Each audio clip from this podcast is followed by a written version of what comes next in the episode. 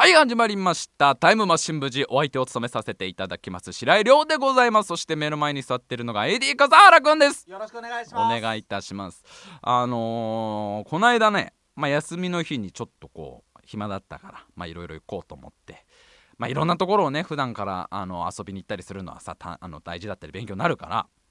東京水道歴史館っていうところに行ってきて東京水道歴史館。どんなとこかわかるこれこれはもうイメージしづらいでしょ東京水道歴史館。ヒントはねヒントいろんなとこに入ってるんだけどね。これわかるかなこれ。びっくりなんだよ。これもうびっくりなんだけども。これはね東京の水道の歴史を学べる館なんだよね。そのまんまなんだよこれ。引っ掛けが一個もないパターンのやつ。引っ掛けゼロパターンのやつなのあの偽黒星転倒ゴミ虫魂ってこれ何かわかる？これ。これどれかわかる？これ。何の虫かわかる？これ。これはこれはねこれゴミ虫魂って虫なんだこれ。ゴミ虫じゃないんだこれ。偽黒星転倒ゴミ虫魂すごくねこの名前。最初知った時になんか新しいのつけてやれよと思って。テントウムシ要素はちょっとだから偽物のテントウ感はあるけどゴミ虫魂ですみたいな。だからゴミ虫でもないっすみたいな。名前っていうのはいろいろこう引っ掛けがあるんだけど東京水道歴史館はそのまんま東京の水道の歴史を学べる館だから。七串もどきは七串だからね。これもね超びっくりしたけどね聞いた時。七串もどきって言ったってえー、もどきじゃないのって。どういう誰を誰を騙したかったんだよっていう。誰なお前はどこのスパイだって。どこどこの患者なんだお前はっていう。それに比べたら分かりやすい。だからなんかあの偽ジャマイカ東京水道歴史館もどきとか言われたらみんなもあれこれどれがもどきだみたいな。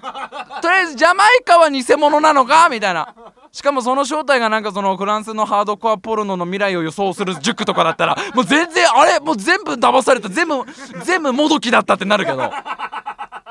まあまあそういうねとこに行ってきたの。東京水道歴史館。まあ俺といえばね白井亮といえば東京の水道の歴史に一切興味のない男ですから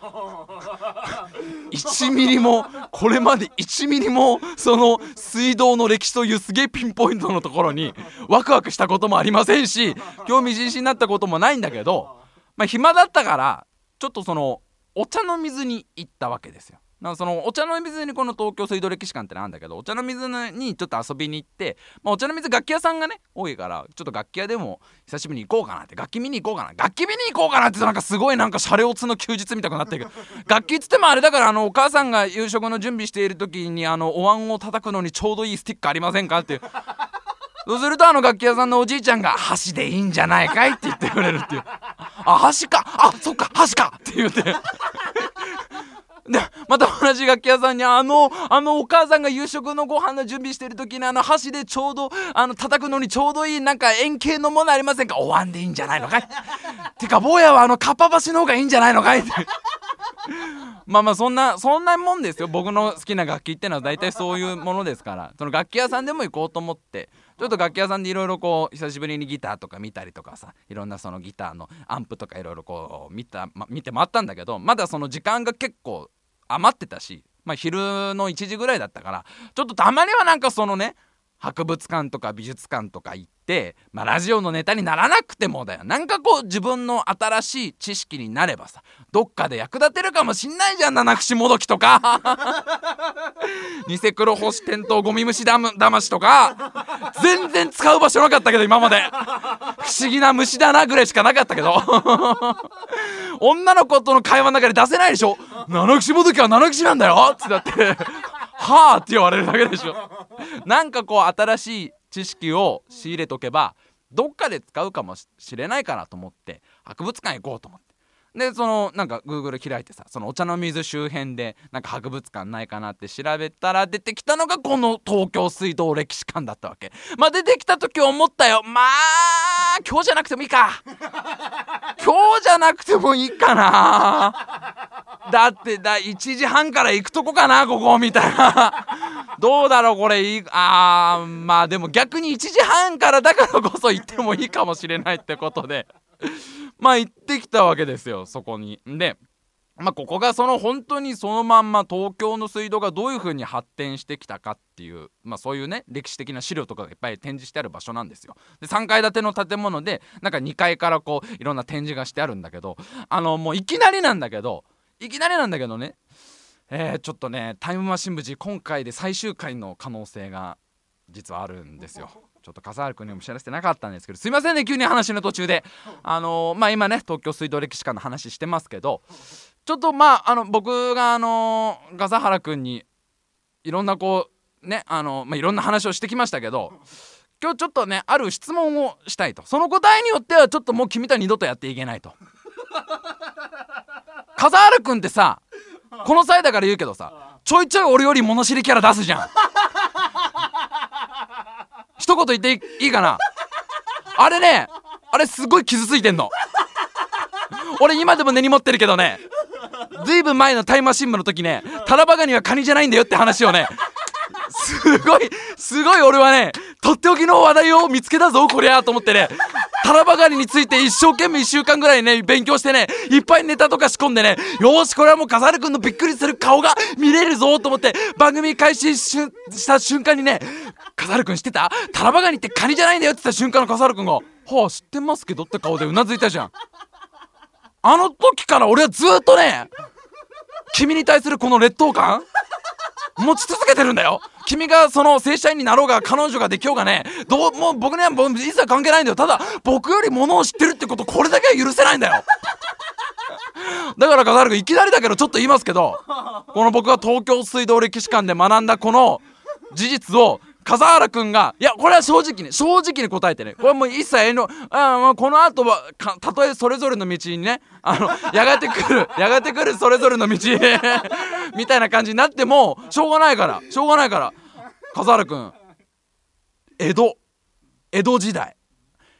江戸時代には、もう水道管があったって知ってた？なんで知ってんのおしまいだもうあーおしまいだよもったいましんば今日で。なんなお前はどこの県人だよ。え笠原君の職業いつから賢者になったの？ソソクラティスか？お前はさては。ああお前笠原もどきで正体ソクラティスだな。ソクラティスめこの。ええー、俺全然知らなくて。その水道歴史館の2階が江戸時代コーナーなんだけどその一番最初に入ってきたその情報が江戸時代にはもうすでに水道管が存在しましたで俺はマジで嘘だろおい。信じらんねってかうわ来て超良かったっていう。でその時に思ったの。これ笠原くん知ってるかな？これ。うわこれ。えなんで知ってんの？俺マジで知らなくて。あったんだってね江戸時代にも。お全然なんかさ江戸時代のその何ていうの水道事情なんていうのは水事情なんていうのは俺も正直今まで全然イメージもしたことなかったけどなんかわねねね水の精霊ウィンディーネとかだとけけ 家康家康があの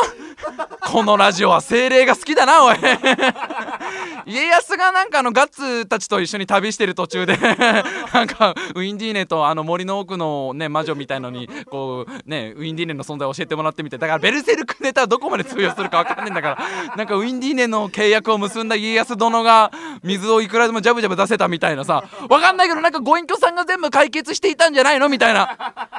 ご隠居さんご隠居さんご隠居さん大変だよ。大変だよ。どうしたどうしたハッツさんそんな騒がなくても出ますよガラガラ。どうしたんだよこんな夜分遅くに。あご隠居さん大変だ。あの今度あの今度の日曜日うちのせがれが少年野球をやるんだけどさ。あの練習試合なんだけどさ。あの俺がよあの水道と水筒当番になっちまってよ。麦茶作んなきゃいけねえんだけど水がねえんだ。はいはいしょうがないね。そしたらほらほら。あの右手に酸素はい左手に水素でこれを私が今からギュッとやれますから。あほらオケを用意しなさい。オケをみたいな感じで。ご隠居さんがなんかご隠居さんがそういうなんか伝次郎博士みたいなことやったのかなっていう。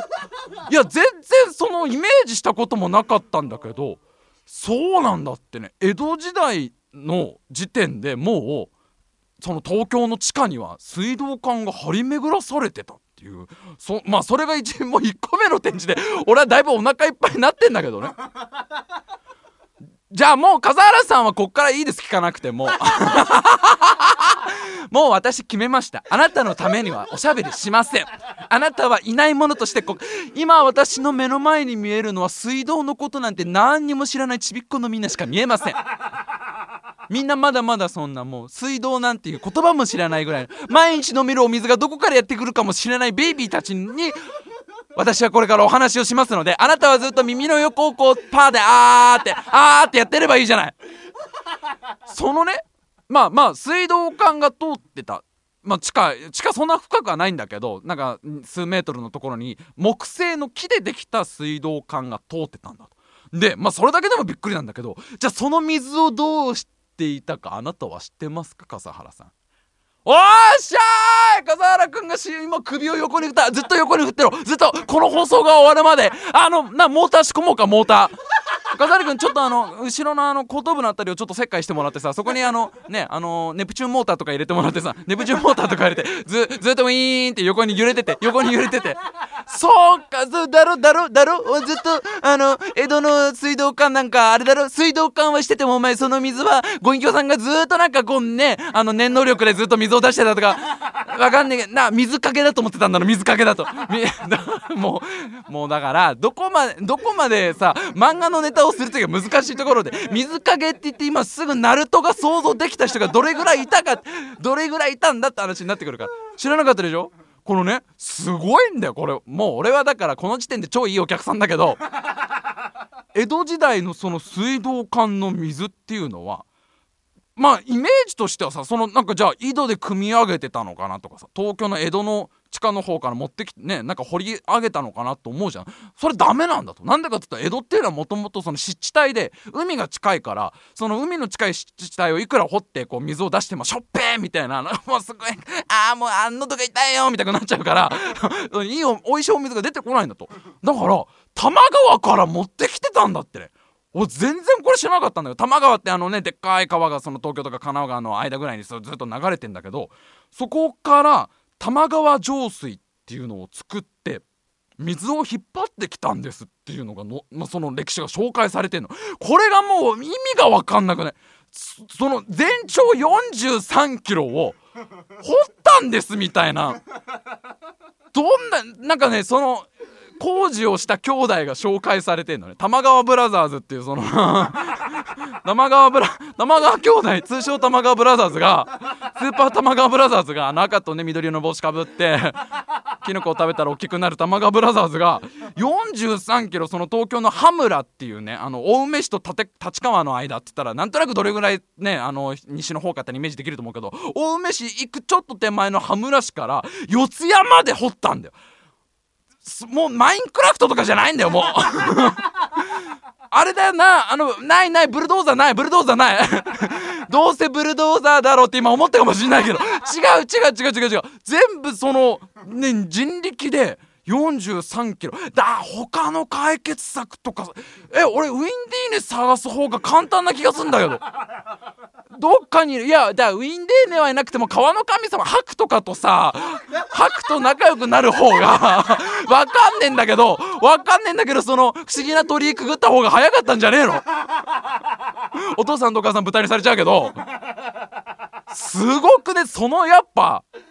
今今それを言われたらさいやいやいくらなんでもそれはもうダッシュ村でも無理ですよみたいになるけど当時の人は本気でやるんだよねそういうことね。水ねんだったら多摩川から持ってくりゃいいじゃん。その間43キロマジ余裕っすみたいな。多摩川ブラザーズがそのおかみからねこう言われて頑張って掘り続けたんだと。すごくね途中だってもうほんとひたすらや山道とかしかもなんかほら坂とかもいろいろ多い中をさ延々とまあ2人だけじゃないんだろうけどいろんな、ね、お友達もいっぱい呼んでやったんだろうけどすごいもうだって途中スター取っても無理だべ。どんだけコイン集めれても無理何機必要なんだっていう。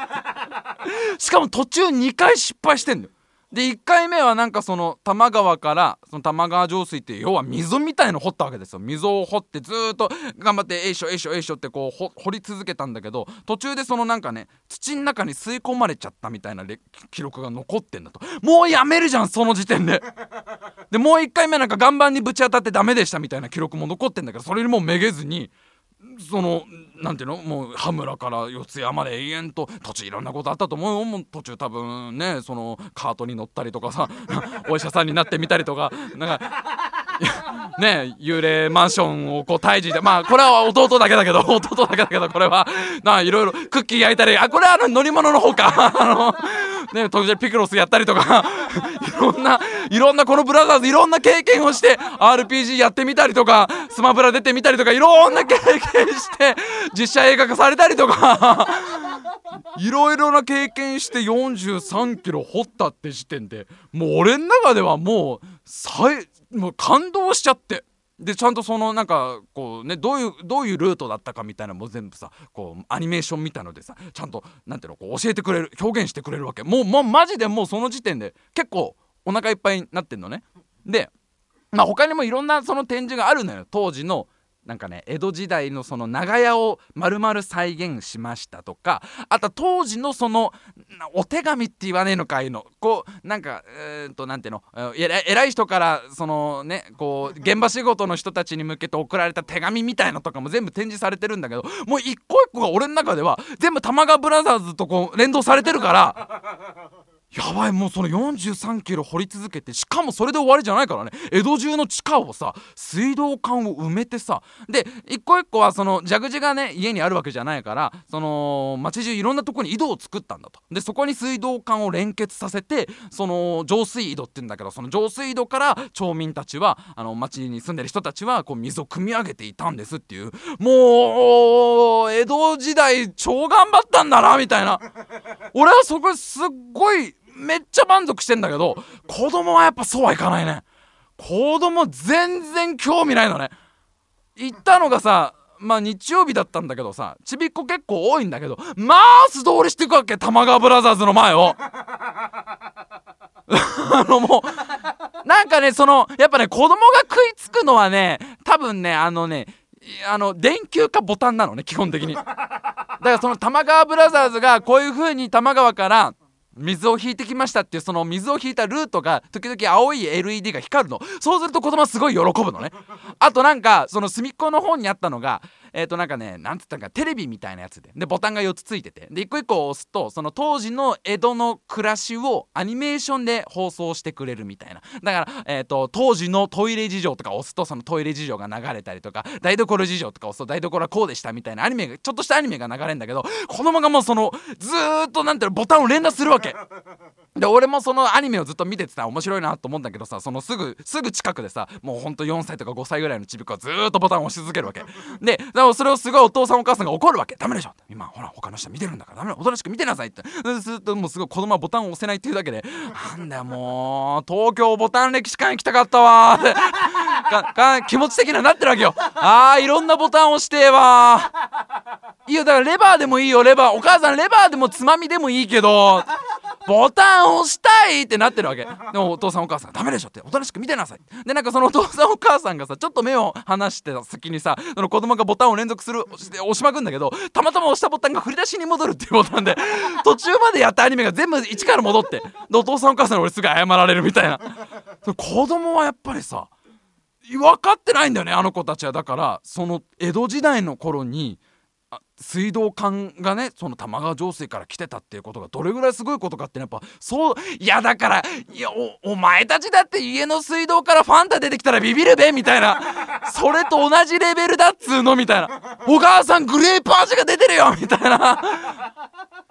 えー、そあでも自分がちびっこって考えたらこの感動まあ大人になってわかるその当時の労働力とかさ当時の技術力技術力の高さとかさそういうのを想像する楽しみっていうのはやっぱある程度大人になってからなのかなと思ってまあそういうもんかと思ったの。で、まあ、帰ろうかなもうもう十分楽しいんだから 賞味30分ぐらいだけどもうお腹いっぱいだし帰ろうかなと思ったらなんか3階に子供も楽しめるレクリエーションホールみたいなのがありますみたいな。なんかそのお子様と一緒に楽しめるレクレクルームがありますのでよろしかったら寄ってくださいみたいなのが書いてあって。あここでやっとその水道歴史館が提供ご提供するね。水道の歴史にちなんだなんか遊びとかさおもちゃとかがいっぱいあんだなみたいな。わかんねえけどなんかあの玉川ブラザーズごっこみたいな感じで。じゃあこっからあのー、25キロひたすら掘り続けようかみたいなコーナーとかきっとあんだろう。まあいろいろある。いろいろ考えられるじゃん。なんかあのね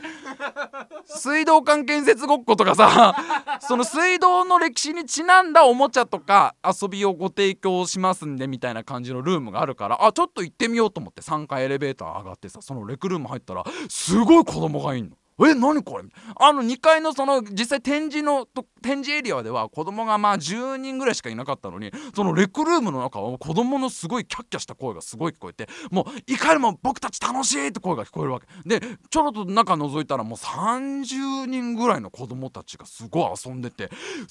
あすごいなと。東京水道歴史館こんな大人31歳の俺でもめっちゃ食いつくのにちびっこもちゃんと食いつくものを提供できるその振り幅の広さ。あ最最初ちょっとなんか舐めててすいませんみたいなすげえいいとこじゃんと思って何を提供してんのかなと思ったら塗り絵というこの この関係のなさこの開き直り感。すごくね塗り絵だぜ。もう開き直ってるよね。水道これっぽっちも関係ないんだよ。で子供たちがすげえ楽しそうに塗ってるわけ。まあまあでもさその塗り絵の内容もさいろいろいろいろ考えられるじゃん。その例えば江戸のその水道管のなんかね地図みたいな水道管これぐらい張り巡さ張り巡らされてました地図とか生川兄弟のなんか塗り絵とかいろいろあるじゃん。ただの女の子の塗り絵ってどういうことだよ。それはどうそこはちょっと寄せようぜ。そこはせめてよ。子供なんてよ線に沿って塗ってりゃ楽しいんだからよ。枠内にこう塗っていれば楽しいんだから。なんかこう入れね入れてこようぜと思うのに。可愛い女の子の塗り絵をちびっ子たちがすごい嬉しそうに塗ってんの。一応その名誉ね水道歴史館の名誉のために言っとくとその女の子の後ろに井戸があったりするの。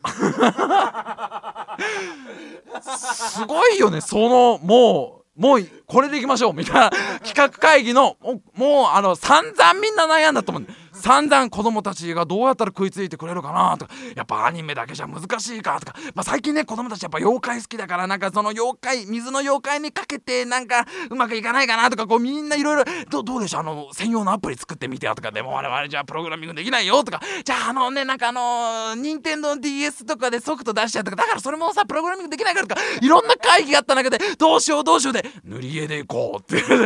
多分こう館長が一言はあ館長言いやがったそれみたいな。もう塗り絵にしよう。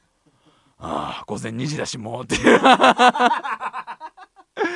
女の子の後ろに井戸が置いてあるだけの。なんか4枚あるんだけど。4, 4, 4種類その塗り絵があるんだけど。1個は後ろに井戸で1個はもうもう1個すごかったのが1個は可愛い女の子と後ろ蛇口なんだよ。もうさ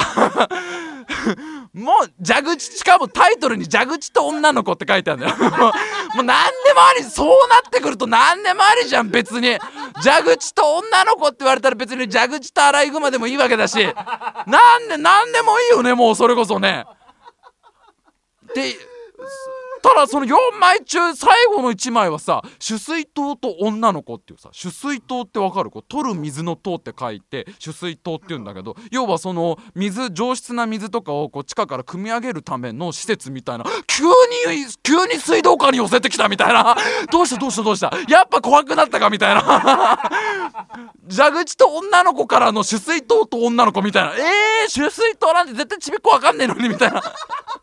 そこはやっぱりちょっと水道歴史館に寄せたいみたいなのがあるみたいで。まあでもすごいなんか俺的にはもうもうすごいいい歴史観でさ。まあ俺はちなみに塗り絵やりたかったんだけど。やりたかったんだけどさすがにねあのー、こっから塗り絵を取ってってください。でこっからその色鉛筆を取ってってくださいっていうところにちびっこの行列できていたからそこに入るとやっぱほらあれじゃん。ね？なんというかその僕が先に並んでたんだその揉めるじゃんそういうことで。で俺もそういう時譲れないじゃんなかなか。いやいやいやいや君はね何を言ってるかわからないの。僕は僕はさっきからずっとここに並んでいたんだよって。僕先輩だからねって言っちゃうから。揉めるなと思ったから。そういうところでちょっと揉めるのはまずいなと思ってなんか違うレクレクでずっとなんかおもちゃで遊んでたんだけど。なんかそ置いてあったのがなんだっけな。貝貝貝並べだっけな。貝合わせだ。貝合わせがなぜか置いてあってさ。何飾るかああって言ってんの。貝合わせ知ってんの？本当に？俺は貝合わせもうやめよう。貝合わせも俺はだって貝合わせの歴史までそこ書いてあったんだよ。東京貝合わせ歴史館だから。あじゃあ笠原君これは知らないと思うけど貝合わせっていうのはもともとどんな遊びだったか知ってますか？これはいいいですよ。笠原さん喋っていいですよ。なんで知ってんだもう。なんで短歌が出てきちゃうんだよ。俺一言目で今短歌って出す。あーもともとはもともとはなんかそのあでも一番もともとは知らないと思う。一番もともとは珍しい回を持ってきてそれにちなんだ和歌を読むっていう極めてゲーム性の薄いゲーム性のこれなんか平安時代かなんかの貴族の遊びでさすがにそれじゃゲーム性が薄いと思ったみたいでなんか回を2つに割ってそれをねこう下の句と上の句でくっつけるみたい絵と絵だ絵と絵でくっつけるみたいな遊びになったみたいなずっと一人でやっててさ。あ笠原君買い合わせもしてるとなっちゃう。はいはいソクラテスですね。ソクラテスですね。よかったよかった。いいねいろんなこと知ってるってね。まあ俺的にはもうその玉川ブラザーズのスーパー玉川ブラザーズのもう功績でも頭がいっぱいでちょっとこうさ本当に久しぶりに衝撃を受けてでやっぱなんかワクワクしちゃうわけよ。そのさ多摩川の遠い川から溝をずっと掘ってでそれを町のね地下に水道管を全部埋めて水をこうねいろんなところに飲めるようにしたっていうのをもう俺の中ですごいそれがやりたくなってるわけ。うわ俺めっちゃそういうことやりたい。なんかもうそういう大スペクタルのさ一大行事やりたいと思って久しぶりにマインクラフト開いてマインクラフトって、まあ、知らない人ごめんなさいね。これパソコンのゲームで、要はなんか、えっ、ー、と、箱庭ゲームつってこうね、自分の思った通りに世界を作れるみたいな。まあまあちょっとこれは調べてもらった方が早いんだけど マインクラフトっていう、まあ、でかいレゴみたいな感じなんでね。パソコンでやるレゴみたいなやつでさ。マインクラフト久しぶりに開いてさ。でマインクラフトの今まで何回何回も俺はマインクラフトでよし国作るぞと思っては 家が4軒建ったとこで諦めるっていう。もう無理で誰も手伝ってくれないんだったら無理だよっつって。何もない草原に家が4軒建って毎回終わる。この国は毎回国破れてサンガリーなんだけど破れてもねえけど山と川あるぜみたいなまんまのなまんまの山があるぜみたいになるんだけど久しぶりにマイクラ開いて俺頑張ろう玉川ブラザーズ見習おうと思ってさその自分なりにその川からそのマインクラフトでその溝を掘ってもう一個その浄水を自分で作ってでその水道管を張るためにねずっとその山道みたいなところ浄水をずっと掘って頑張って一人ぼっちでさそのつるはしみたいに使って掘って掘って掘ってやるんだけど途中で一個こうクリックを間違えるとお前そっちは流れちゃダメだって本に水がブシャーって流れてなんかその高い山が全部水浸しになるわけ。そしたらもうその世界リセットだよね。これは玉川ブラザーズが使えなかった技だから。そ何回やってもなんかその俺の計算が間違えてさどお前こその川からの水は右側に流れてほしいのになんか俺の掘り方が間違えたせいで左側に流れちゃって水浸し。はいリセットみたいな。それ神の力を持ってるからね。なかなかねこの水道工事進まないんだよね。でも俺ちょっとが久しぶりにマイクラ頑張ってさ水道管が張り巡らされた街をまあ家は多分7軒ぐらいで終わるけど 作ってみようっていうところで頑張ってるって言ったところで今回ここら辺にしましょう。はいじゃあちょっと最後にね、えー、メールテーマを紹介しておきましょう。えっ、ー、と今現在募集中のメールテーマはディカプリオとの思い出、ね、レオナルド・ディカプリオとの思い出がある方。あのどんな思い出でもいいよ。あの運動会の時の同じチームだったとかさいろいろいろいろあるでしょ。大玉転がしを一緒に転がしたとかいろいろ思い出は人それぞれだからそこにレオナルド・ディカプリオがいたってなったらいたんだよ。えどんな思い出でも小さい頃の思い出最近の思い出でも何でもいいのでレオナルド・ディカプリオとこんなことしたわとかあったら、えー、送ってきてください。メールアドレスはタイムハイフン部 G あとホットメール .co.jp タイムハイフン部 G あとホットメール .co.jp でございます。皆様からのメールお待ち待ちしております。それではまた次回。